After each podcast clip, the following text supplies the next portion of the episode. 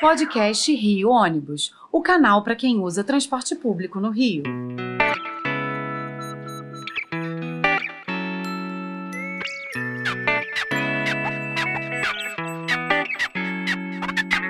Saudações ouvintes, passageiros dos ônibus da cidade e população carioca. Eu sou Paulo Valente e nesta edição do podcast Rio Ônibus vamos discutir boas práticas para um trânsito mais seguro e cidadão.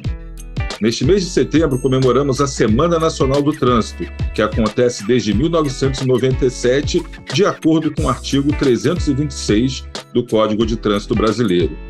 Nesse período, entre os dias 18 e 25 de setembro, entidades de todo o país promovem ações e campanhas é, com trabalhos, com discursos em favor da vida. E para conversar sobre esse assunto, que é muito relevante aqui para o Rio Ônibus e para os consórcios que o integram, temos um convidado especial, que é o especialista em prevenção e segurança no trânsito e diretor da Associação de Parentes, Amigos e Vítimas do Transporte Trânsito Amigo, Fernando Pedrosa. Fernando, um prazer falar com você, recebê-lo aqui no nosso podcast para a gente falar sobre um tema tão importante e que tem um impacto tão grande na vida das pessoas, embora muitas pessoas ainda não deem a devida atenção a essa questão. Obrigado por aceitar o nosso convite. Muito obrigado, Paulo Valente, muito obrigado pela oportunidade, inclusive, de tocar nesse aspecto da sua fala final, dessa falta de consciência e, e, e de respeito à própria vida né, sobre a questão da Sim. violência no trânsito, com certeza. Então, Fernando, para o pessoal entender primeiro quem é, a, é, é essa entidade que nós conversamos já a, é, a, respeito do trabalho que vocês desenvolvem e que faz esse trabalho tão importante. Explica para a gente é, para a gente entender melhor aqui com o nosso ouvinte, o que é o trânsito amigo, como que ele atua, é, que causas vocês defendem, e começa contando para o pessoal como que surgiu essa associação, quais são as suas frentes de trabalho. Faz um resumo aí para a gente. Pois é, é, a Trans Amigo surgiu a partir de uma tragédia, né? Eu era, na ocasião, isso foi em 2003, é, eu era coordenador do Programa Federal de Prevenção e Redução de Acidentes no Trânsito, o programa PARE, do Ministério do Transporte, que sempre trabalhava com vítimas de trânsito em ações de conscientização, fizemos muita coisa. Infelizmente, esse programa foi desativado, não sei porquê, porque a tragédia continua. E, e, em 2003, aqui no Rio de Janeiro, em março de 2003, ainda em pleno é, finalzinho daquele calor de verão, de férias de verão, é, aconteceu um sinistro, né? eu não gosto de falar na palavra acidente, pavoroso, em que três jovens morreram na, na Vila das Américas. Né? É, esse veículo era conduzido por um outro jovem usuário de drogas e tinha consumido bebida alcoólica, excesso de velocidade, aquela combinação letal, é, colidiu em alta velocidade, colidiu com poste, os três passageiros no banco traseiro faleceram, eram duas meninas e um rapaz. E o pai desse rapaz, Fabrício, Fabrício Diniz, é, ficou extremamente chocado. Foi uma matéria que saiu nas primeiras páginas dos jornais. E eu estava nesse momento, exatamente, no, isso aconteceu num domingo, uh, naturalmente de madrugada. Na segunda-feira, a matéria não saiu, porque os jornais já tinham fechado, jornais impressos. Na terça-feira, pela manhã, saiu na primeira página dos principais jornais do Rio de Janeiro. E eu estava embarcando para Brasília para pedir ampliação de uma campanha que a gente desenvolvia, que era o Amigo da Vez, que combatia o uso de álcool direção, e eu levava uma série de dados. Né? E no avião, naquela época, ainda se distribuía jornal Sim. a bordo, eu desperdicei completamente o que eu estava levando, só botei o jornal em cima da mesa na reunião e saí com a campanha aprovada. Voltando para o Rio de Janeiro, o, o, Diniz, o Fernando Diniz, que era o pai do Fabrício Diniz, deu uma entrevista dizendo que sua dor, sua dor era tamanha que ele queria fazer alguma coisa para que outros pais não sentissem essa dor. E aí eu tive a audácia de procurá-lo, convidá-lo para nos acompanhar nas ações do programa. Ele fez isso imediatamente. Viramos amigos e a Trânsito Amigo então surgiu. Ele convidou a mim, convidou o Dr. Marcos Musafir, que é um médico consagrado, eh, trabalhou na Organização Mundial de Saúde e também vítima de trânsito, como eu também sou indireto, né? perdi parentes. E assim a Trânsito Amigo nasceu em 2006. E, e, basicamente, ela tem como função três focos. Né? Primeiro é o apoio emocional e, espiritual às vítimas de trânsito, através de encontros que são promovidos pelo próprio Fernando Diniz. O outro é o chamado advocacy, né? que a gente trabalha na, na formulação e na sugestão de, de legislações, de normas infralegais, como a lei seca, por exemplo, que a gente tem o orgulho de ser, de ter contribuído no desenvolvimento do conteúdo do texto, junto ao deputado Hugo Leal, do Rio de Janeiro, e contribuímos na formatação do modelo fluminense de fiscalização que se expandiu para o resto do país. Né? E também atuamos nas ações de conscientização e educação, com o desenvolvimento de campanhas, tem vários filmes exibidos nas redes sociais, né? defesa do cinto de segurança, a questão do álcool e drogas, que é muito importante, e assim a, Transamigo tem vivido como uma organização sem fins lucrativos que dependem do apoio e da colaboração de outras entidades que favorecem a gente produzir esse trabalho. Certo. É, e você então já tem uma atuação bem longeva nessa área. E eu acredito que você já tem ouvido aí vários relatos né, sobre o que, é que causa os acidentes. Você falou agora dessa combinação né, de velocidade Sim. com álcool. Então, quais as causas majoritárias dos acidentes hoje, ainda aqui no Brasil, e que medidas de prevenção vocês estão indicando aí para que sejam adotadas? É, a gente tem, eh, tecnicamente, são três elementos envolvidos na, na, na, no sinistro de trânsito, como hoje está sendo denominado: né? É, o veículo, a via e o ser humano. Só que a proporcionalidade é, de cada um é bem insignificante quando se trata do veículo e da via. A responsabilidade é muito pequena. A predomina exatamente aquela pecinha que fica entre o volante e o banco, que é o condutor na realidade é o cidadão, né? porque muitas vezes o ciclista e o pedestre e o passageiro também contribuem para o acidente. Então, o fator humano é essencial. Né? A cada 30 segundos, nós estamos conversando aqui, já talvez há alguns cinco minutos, já aconteceram pelo menos uns 10, umas 10 ocorrências de trânsito. Se com vítimas ou não, eu não sei. Mas a cada 30 segundos há uma batida, um atropelamento, um capotamento no, no Brasil. Né? Então, o, o, que a gente vê é isso. As principais causas são excesso de velocidade, né? o uso e o consumo de substâncias psicoativas aí envolvidas no álcool e as drogas. O álcool a gente tem até um, um instrumento de controle e fiscalização. As drogas a gente não tem esse instrumento de fiscalização, mas temos desde 2016 um instrumento fabuloso, que é o exame toxicológico de larga janela, que passou a ser exigido por lei de motoristas profissionais, incluindo os motoristas que transportam a carga mais valiosa do mundo, que é a vida. Né? São os motoristas de transporte de passageiros, os coletivos, e, e as vans. Né? E o terceiro fator também é a falta de atenção, que faz com que o, carro, que o condutor avance o sinal, ultrapasse em, em locais indevidos, muitas vezes provocada essa falta de atenção pelo uso do celular, né, seja Sim. como telefone ou como troca de mensagens, e essa falta de atenção muitas vezes também provocada pelo consumo dessas substâncias psicoativas que tiram totalmente a sua capacidade de discernir, de avaliar risco e tudo mais. Né? Então, essas são as principais causas. Hum. E o que, o que a gente recomenda e o que a gente faz é mudar comportamento. Né? Porque, na verdade, Paulo, o que acontece é o seguinte: há uma, infelizmente, um, um comportamento do cidadão de, de se acomodar com os sinistros de trânsito como se eles fossem algo absolutamente naturais e, e, imprevisíveis, e não são. Né? O, por isso que eu não uso a palavra acidente. Acidente tem um conceito de algo imprevisível, inesperado, né? e, e, e não é o que a gente vê nas ruas e estradas. O que a gente vê são infrações de trânsito que não deram certo. Porque se tivessem dado certo, não teria acontecido nada. Mas o cara avançou Verdade. o sinal e atropelou, ele excedeu a velocidade e capotou, né? ele ultrapassou em faixa dupla e bateu de frente em outro veículo. Então, geralmente, por trás de cada ocorrência trágica, tem uma infração de trânsito cometida que não deu certo. É, é, nós aqui trabalhamos é, é basicamente, acho que 80% a 90% da nossa mão de obra aqui da, na, nas empresas que compõem o Rio Ônibus é de motoristas.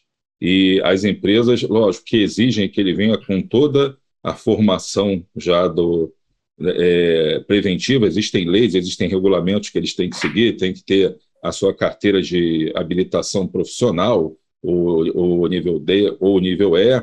É, oferecemos curso de direção é, defensiva, tem cursos que eles têm que fazer obrigatoriamente. Agora é exigido o exame toxicológico. Algumas empresas usam também é, o bafômetro, até uma questão que se discute muito se elas podem aplicar ou não, somente a autoridade poderia é, aplicar, mas eu vejo que, a, que, a, que, as empresas têm, têm essa conscientização que qual, qualquer sinistro desse acaba é, envolvendo vítimas, envolvendo é, indenizações muitas vezes pesadas, mas a gente vê no dia a dia que boa parte dos acidentes que acontecem ainda com os ônibus sinistros, né, como você fala, é, é, inclui a participação de jovens, especialmente nos finais de semana, que os piores acidentes acabam acontecendo na madrugada e normalmente são com jovens ou com motociclistas, que hoje tem muitos correndo, é, correndo para lá e para cá, todo mundo está vendo isso por conta dos aplicativos. Mas uma coisa que me preocupa muito essa questão dos jovens. Você falou desse acidente é, que, gerou a criação do trânsito amigo, e eu me recordei na época, pelo ano, eu, eu, eu fiquei me lembrando, é, eu sou morador da Barra da Tijuca, é, na época eu era, e minha filha mais velha estava tirando carteira, estava com 18 anos, o outro com 15, a outra com 13. E era aquela fase de começar a andar com os amigos mais velhos que já tinham carteira de motorista. Eu era um pai que fazia questão de levar os filhos até as festas e, é, e trazer de volta, justamente por não confiar na, na, na, na, sobriedade dos amigos que já vinham dirigindo, que os pais liberavam. E eu me lembro que esse acidente especificamente, a gente chegou a passar pelo carro é, acidentado e eu mostrei, olha isso aí, ó. Saiu o pessoal que saiu que nem vocês saem para ir para festinha e tudo, e acabam bebendo demais, correndo demais, é, sem consciência, sem a experiência ainda, e, a, e, acontece esse tipo de coisa. Então, uma grande preocupação que eu sempre tive, pessoal minha, foi com, com os meus filhos na rua, porque quando eu tirei carteira, meu pai me falou, um instrutor, difícil não é a gente dirigir, a gente dirigir pelos outros também, porque muitas vezes você é envolvido num acidente, você está andando e um carro capota vem em cima de você. Então, é, por muitos anos, até os meus filhos terem experiência na carteira, quando eles começaram a andar de carro sozinhos, as noites de sexta, sábado e domingo eram preocupantes, porque eles saíam com o carro e quando tocava o telefone era aquele medo de ter uma má notícia. Todo mundo, mesmo não tendo perdido direto, sempre perdeu um amigo, perdeu um, um, um conhecido. Então, para falar disso dos jovens, é, é, tem uma relação muito grande do jovem com o acidente. Vocês têm algum trabalho em especial para esse público jovem? Sim, temos. Ele, quase todos eles são voltados para o público jovem. Né? E a experiência que você passou como pai, eu também passei. Eu acho que a gente corresponde em termos de sim. idade. Sim, sim. E, e, a gente teve a mesma, a mesma uh, experiência. Né? E o que eu vi, o que eu vejo atualmente, de forma muito positiva, é uma evolução muito significativa do jovem que nós fomos para o jovem de hoje. Né? Tanto que há uma, curiosamente, há uma procura bem menor de, de novos habilitados, né? Sinal de que o Sim. jovem não está muito interessado em ter carteira, não, em ter carro, não. Ele tem aplicativo, então ele fica livre disso. Sim, sim. Mas é, o que faz o jovem, o que fazia principalmente, eu não sou psicólogo, mas fui jovem, como sim, você também já também. foi, então a gente teve a experiência, né? É exatamente a sensação da audácia que todo jovem tem, a, a, essa sensação de imortalidade, que a gente muito jovem, morte está uma coisa muito distante, né? Sim. E aquela tendência natural a desafiar a ordem, tudo mais. Então isso é muito comum. E nós fizemos, a Trânsito Amigo fez né, em 2009, junto com a Sociedade Brasileira de Ortopedia, uma pesquisa, logo quando a Operação Lei Seca foi lançada aqui no Rio de Janeiro. A gente fez uma pesquisa com jovens, especificamente com jovens, perguntando se eles dirigiam. Fizemos duas perguntas. Se eles dirigiam quando bebia. Quase 92% respondiam que não. que não respondiam. Então, a primeira sensação, pô, a garotada tem consciência, né? Sim. Segunda pergunta, você anda num carro conduzido por alguém que bebeu? 80% diziam que sim. Então, na verdade, amigo, não havia consciência, havia um medo da punição. Sim. Né? Então, isso nos revelou um, um, uma verdade chocante, que era o seguinte: não há ainda uma consciência. Quer dizer, eles têm medo de perderem a carteira, têm medo de, de pagarem a multa, mas não têm medo de correrem um risco. Então, era importante, tanto que a gente começou a desenvolver um trabalho que já existem projetos nesse, nesse sentido, de responsabilizar também os usuários, os passageiros dos veículos, naqueles carros que forem flagrados conduzidos por pessoas alcoolizadas. O passageiro ele é tão responsável quanto Sim. se ele tem consciência daquilo. Né? No Japão é comum isso acontecer.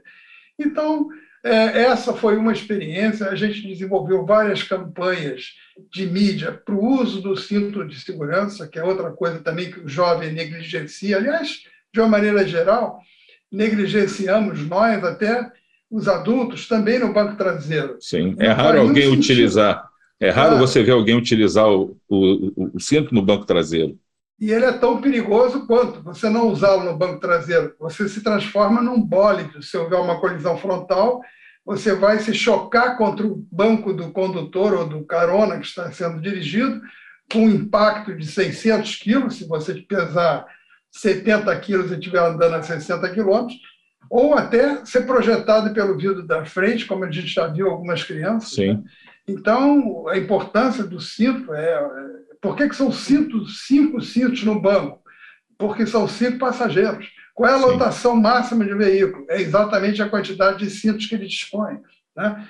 Então, é, basicamente é isso que a gente entende sobre a questão da juventude. Né? A gente precisa trabalhar muito a consciência do risco, e não é com é, imagens é, clássicas de educação, não. A gente tem que mostrar como você mostrou aos seus filhos. Sim. O que, que acontece, né? que muita gente chama de anodinia, que é aquele sentimento de rejeição, aquilo que agride nossos olhos, mas nada mais é, impactante, e a gente na Trânsito Amigo tem essa experiência, não adianta falar em números. Quando a gente fala que moram cerca de 40 mil pessoas no Brasil, as pessoas não se. Mas quando a gente projeta a foto do Fabrício, que é o nosso Sim. símbolo, né, que é o nosso exemplo, que era um menino lindo, de olho azul, de 20 anos, estudante de engenharia, uma única imagem é suficiente para comover o público. Sim. Então a gente precisa mesmo trabalhar com a realidade, né? Se a violência no trânsito ela choca, então é através do choque que a gente vai educar. Sem dúvida. E para a gente finalizar, é, a gente está na Semana Nacional do Trânsito que tem justamente como foco incentivar esse trânsito mais seguro, trabalhar por ele. E a gente sabe que cada país tem uma legislação é, com, com relação ao trânsito. Você acha que no Brasil nós, nós já temos normas suficientes? É, essas normas são tratadas de forma séria, de forma adequada. A gente vê, por exemplo, aqui a, é, a lei seca atuando no Rio de Janeiro. Em outros estados já copiaram, mas a gente vê localidades que não, não tem acesso. Até dentro do próprio Rio de Janeiro, e eu já morei no interior, a gente vê que a lei seca é uma coisa que acontece muito mais na capital, na região metropolitana, do que realmente em outros municípios onde há uma incidência muito grande ainda de acidente. Você acha, então, que a legislação já é adequada, já é suficiente e falta implementar, ou ainda há algo que possa ser aperfeiçoado nela? A legislação brasileira é muito boa. É claro que, como o trânsito é dinâmico, a legislação precisa acompanhar esse dinamismo, né? mas a Sim. legislação já é muito boa. Na verdade, o que falta mesmo é aplicá-la com seriedade e com celeridade. O mais importante é isso. Você tem o caso, você citou o caso da lei seca, um condutor que hoje é flagrado dirigindo sob efeitos de álcool, drogas, se ele for usar todos os recursos que a lei oferece, que a defesa prévia, junta administrativa de recursos de infração, CETRAN, ele vai levar quatro anos para ser punido. Quer dizer, essa distância entre o, o ato cometido e a punição, ela tira totalmente a noção de, de punibilidade. Né? A pessoa, até Sim. quando recebe a informação, ela nem lembra do que cometeu. Então, eu digo assim, a legislação é muito boa, é, ela só precisa ser aplicada e a justiça precisa ser mais séria. Né? A Semana Nacional de Trânsito, na minha opinião, uma opinião pessoal, mas de alguém que tem a experiência profissional da área de comunicação e a experiência pessoal com, em lidar com a tragédia no trânsito, ela, ela, tem uma, ela tem uma temática muito abrangente. Né? O tema desse ano, por exemplo, é Juntos Salvamos Vidas. Então, permite que você trabalhe isso de forma dispersa, quando, na realidade, a gente devia ter um tema muito bem focado, muito fixo, para que todos os entes públicos e privados envolvidos no desenvolvimento de campanha falassem dentro do mesmo diapasão, né? tratando de um assunto único. Se o foco é bebida e direção, vamos fazer da campanha da Semana Nacional de Trânsito 2022 bebida e direção. É o que a Trânsito Amigo faz. A Trânsito Amigo abraça determinadas causas. No momento agora, o foco nosso é o exame toxicológico de larga janela, Sim. Porque como a gente foi responsável é, indiretamente pela lei seca e pelo modelo da lei seca, a gente se ressentia de algo que cuidasse das outras substâncias psicoativas além do álcool, né? Porque o código estabelece a proibição para as substâncias psicoativas, que envolvem Sim. álcool, drogas lícitas e ilícitas, né? As Sim. lícitas que interferem no, no controle motor e tudo mais. Então, o foco hoje da Transição Amigo é criar essa consciência sobre o exame toxicológico, e, já que a gente está falando do, principalmente para um público muito específico, que transporta, como eu disse, a carga mais valiosa do mundo, que é, o, que é a vida humana, né? Sim. É, o, o Serpro tem um painel toxicológico. Desde quando a, a, a, o exame foi lançado, foram cerca de 250 mil motoristas da motoristas de todas as, as categorias profissionais que Sim. foram eh, tiveram a carteira suspensa por consumirem eh, eh, substâncias psicoativas, né? E, e, e, quase a metade desses motoristas, aliás, acho que foram 250 mil, quase a metade eram motoristas de ônibus e vans, vans escolares que levam nossos filhos para a escola. Né? Então, isso nos preocupa bastante. E é importante que o exame é exigido por lei, não é um. Não é, um, não, não, não é opcional. Não é opcional. É, hoje ele é um, é um pré-requisito para que ele possa ser admitido nas empresas de transporte.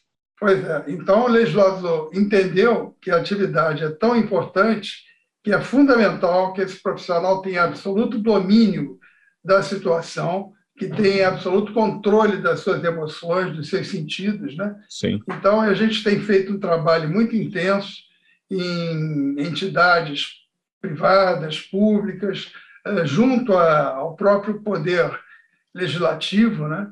Eh, recentemente teve a mudança da legislação que quando se criou o exame toxicológico, não se estabeleceu uma penalidade, Sim. passou a ter com a nova lei, a 14.440. Então é isso, é, é, é, muito importante que a gente foque numa, num tema muito específico a cada ano. Né? Em Sim. vez da gente dar um tema muito disperso, juntos salvamos vidas, muito legal como slogan, mas como ação é, fica uma coisa muito, é, muito genérica e acaba se caindo naquela situação, olha, não avance o sinal, é, não, é. não, ande pela contramão, re, re, respeite o ciclista, respeite a, a, faixa de pedestre, quer dizer, que são coisas que, para quem já, já é habilitado, deveriam ser obrigatórias. Você não deveria ter que estar tá relembrando isso toda hora. Claro, e sim claro, partir para essas questões que, a pessoa até acha que dirige bem, eu estou bem, eu, eu posso fazer uso de álcool, de, de outra substância, que eu até dirijo melhor. Eu já ouvi pessoas falando isso. Não, quando eu tomo, eu tomo um chopp, eu dirijo até melhor, fico mais é, mais irresponsável, né, na verdade. É, é, é um problema sério. Bom, Fernando, a, a, a, a gente está chegando ao fim do nosso horário aqui. Eu sei que o, o nosso assunto aqui poderia render muito mais. É, tem, temos essa semana em curso, mas certamente essa parceria que a gente está desenvolvendo é, entre o, o, nosso sindicato, o Rio Ônibus e a Trânsito Amigo, certamente dará mais frutos aí. For, é, além das nossas conversas, temos muita coisa aí para fazer em conjunto, buscando esse trânsito mais seguro aí para todos, para a sociedade de modo geral, mas também para a nossa família, para a gente ter mais tranquilidade de dormir em casa. Eu, no meu caso, já estou partindo para os netos nascendo, então daqui a pouco terá aquela preocupação novamente. Olha os netos Exato. andando na rua com os amigos, como é que fica isso? Então, a gente tem que ter esse cuidado. Então, agradeço aí pela tua participação. Queria que você fizesse algum encerramento, desse alguma mensagem aí para os nossos ouvintes, antes da gente encerrar. É, eu que agradeço a oportunidade de poder falar, coloco à disposição aqui para o que vocês precisarem. Né? A Trânsito Amigo é uma organização bastante modesta, mas com muita vontade de agir e atuar. Então, isso é que é importante, a gente precisa ter exatamente essa integração da sociedade, ter a consciência de que o trânsito não é responsabilidade só do Estado. Né? É, import, é fundamental a participação da sociedade organizada, assim como vocês, da Rio Ônibus, né? e também da sociedade civil organizada, como nós, da Amigo, como cidadão na sua condição individual. Eu acho que tudo isso é extremamente importante, valioso, e a mensagem que eu digo, que eu digo é exatamente esse: juntos podemos salvar vidas. Sim. Vamos lá então. Obrigado então, Fernando. E com isso chegamos ao fim de mais uma edição do podcast Rio Ônibus, que ficará disponível para você ouvir novamente a qualquer hora e também para compartilhar com quem você quiser. Na próxima semana estaremos aqui com mais um assunto do seu interesse. Esperamos você. Apresentação e supervisão: Paulo Valente. Roteiro e produção: Peter Barcelos. Produção técnica: Rafael Lima.